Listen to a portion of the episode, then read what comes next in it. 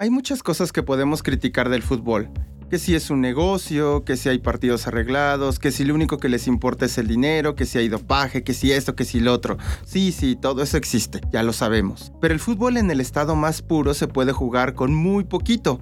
Por ejemplo, algunos no tienen piernas y lo juegan, otros no ven, otros no escuchan, y aún así están en la cancha pero sobre todo lo sienten, lo pueden vivir. Seguro lo has sentido, seguro lo has percibido. ¿Sabías que una gambeta, un caño, un sombrerito, simplemente percibir cómo el viento choca con tu cuerpo te puede empoderar? Sí, eso hace el fútbol.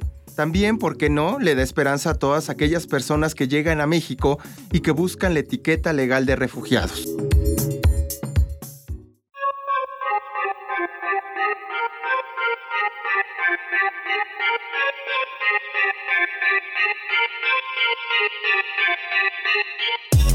Allí, entre un montón de papeles, carpetas, documentos, están las historias. Y en el Mr. Papers te las contamos. Archivos que se escuchan.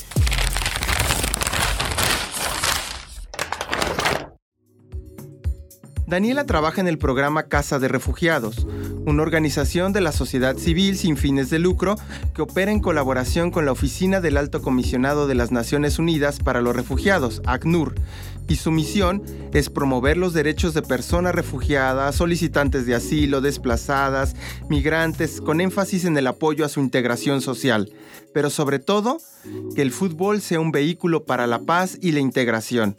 Ya, lo sabemos, has escuchado muchas veces eso, pero sí ocurre. ¿Y qué tiene que ver Daniela y Casa de Refugiados con el fútbol?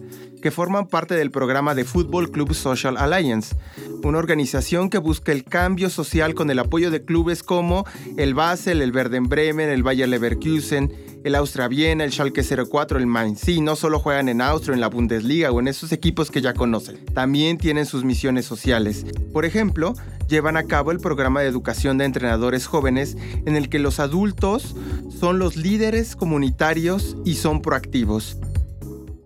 La idea es desarrollar líderes jóvenes que lo que buscan es implementar el deporte como una herramienta para la protección, para la educación, a través de actividades eh, pues con balón, pero de manera lúdica y también de manera formativa.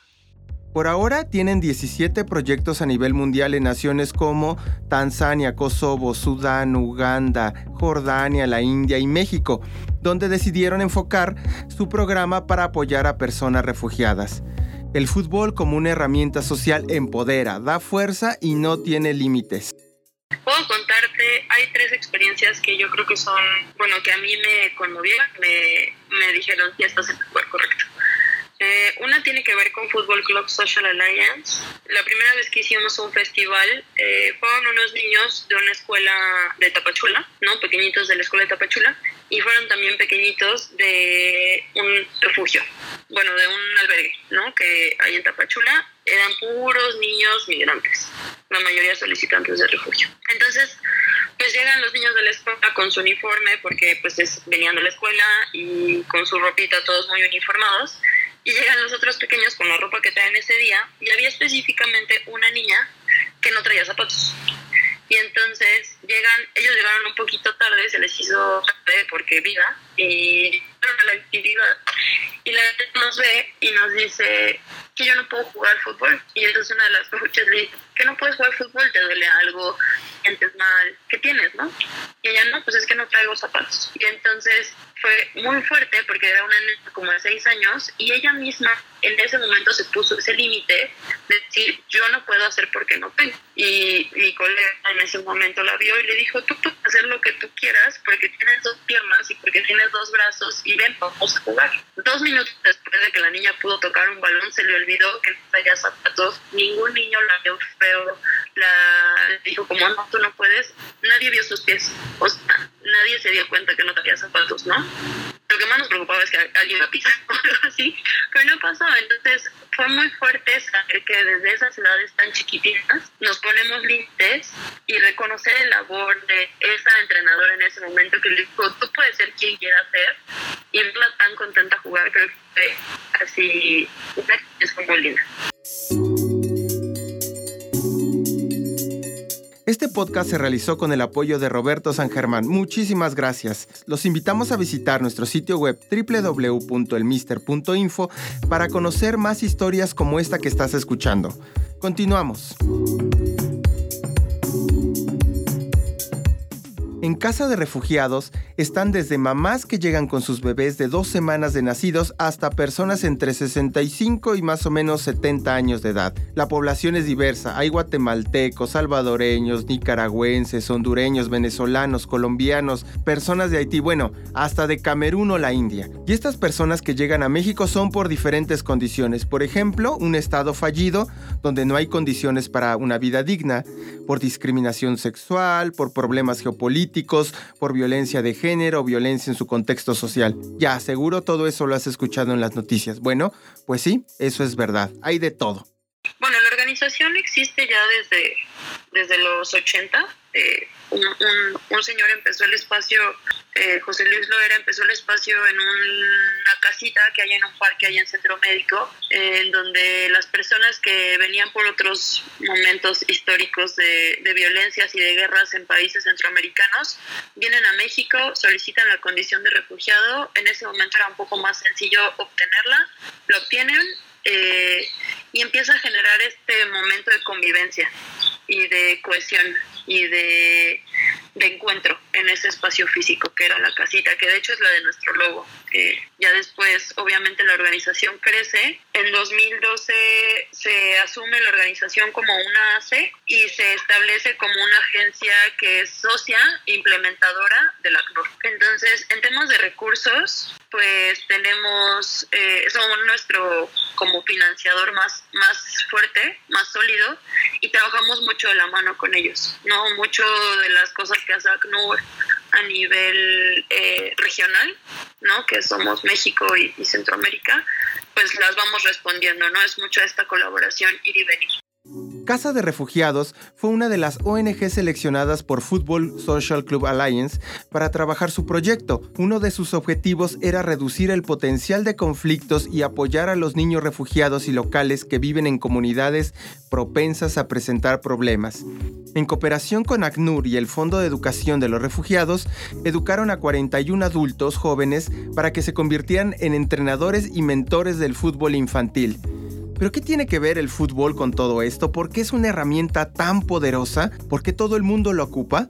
Pues creo que es un deporte que de por sí, o sea, sus valores de trabajar en equipo y de, ser ágil y de ser resiliente a la hora de estar desempeñándote en el campo, es una actividad física que te invita a, a trabajar con todas las personas que están adentro, ¿no? Los 11 que están adentro en un en un término más profesional y más eh, pues de otros espacios es la idea, ¿no? Que es un, es un deporte en equipo y por lo mismo pues tienes que trabajar con todas las personas que están adentro. Viéndolo desde un aspecto de deporte para el desarrollo y la, y la protección, yo lo que he visto en, en las personas es que hay un aprendizaje súper rápido en términos físicos, pero también en términos de humanos, en el que a lo mejor no soy la más rápida, pero él sí es más rápido que yo, entonces soy más hábil con el balón y vamos a trabajar en conjunto.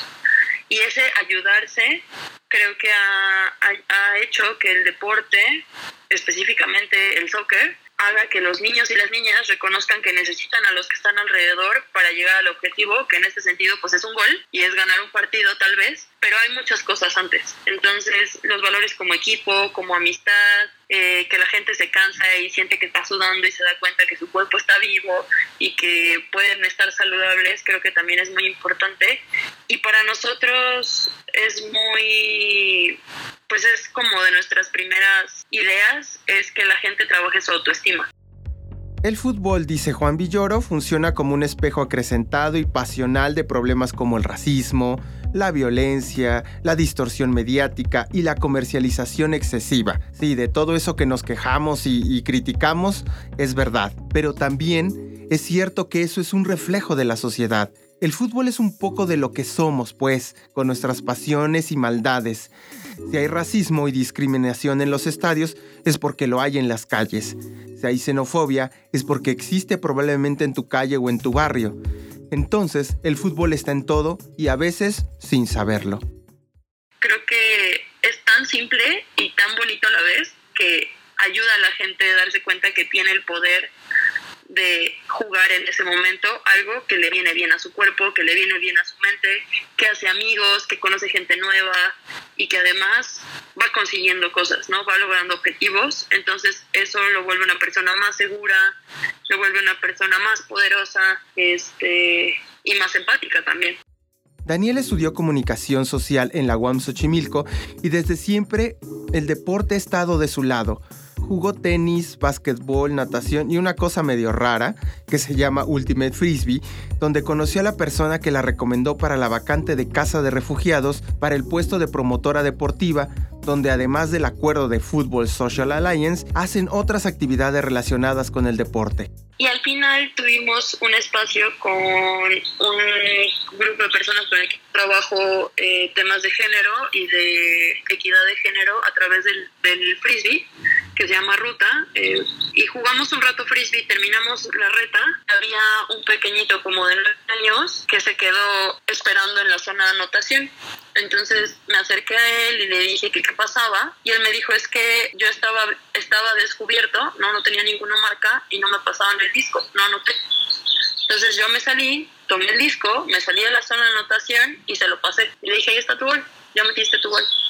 Entonces ya pasó el momento, siempre tenemos un momento de cierre en las, actividades y decimos, ¿no? Como qué fue lo que más nos gustó, qué no nos gustó, cómo nos sentimos. Y en eso este pequeño alza la mano y dice, yo quiero agradecerle a Daniela porque ya cuando todos se habían venido para acá para tomar agua y venirse a la sombra, nadie se dio cuenta que yo me quedé allá y ella me dio una segunda oportunidad y me ayudó a meter un gol. Entonces solo fue como, no llores, todo está bien, aguanta, escucha a la persona.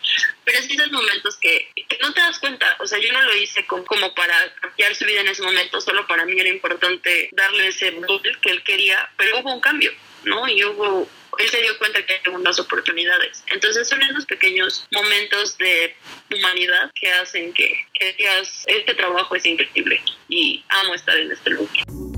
Así que como ves, hay otro tipo de fútbol.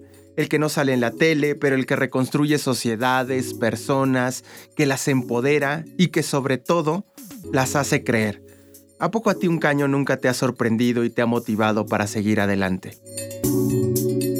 Producción, Jair Toledo. Guión e investigación, Iván Pérez.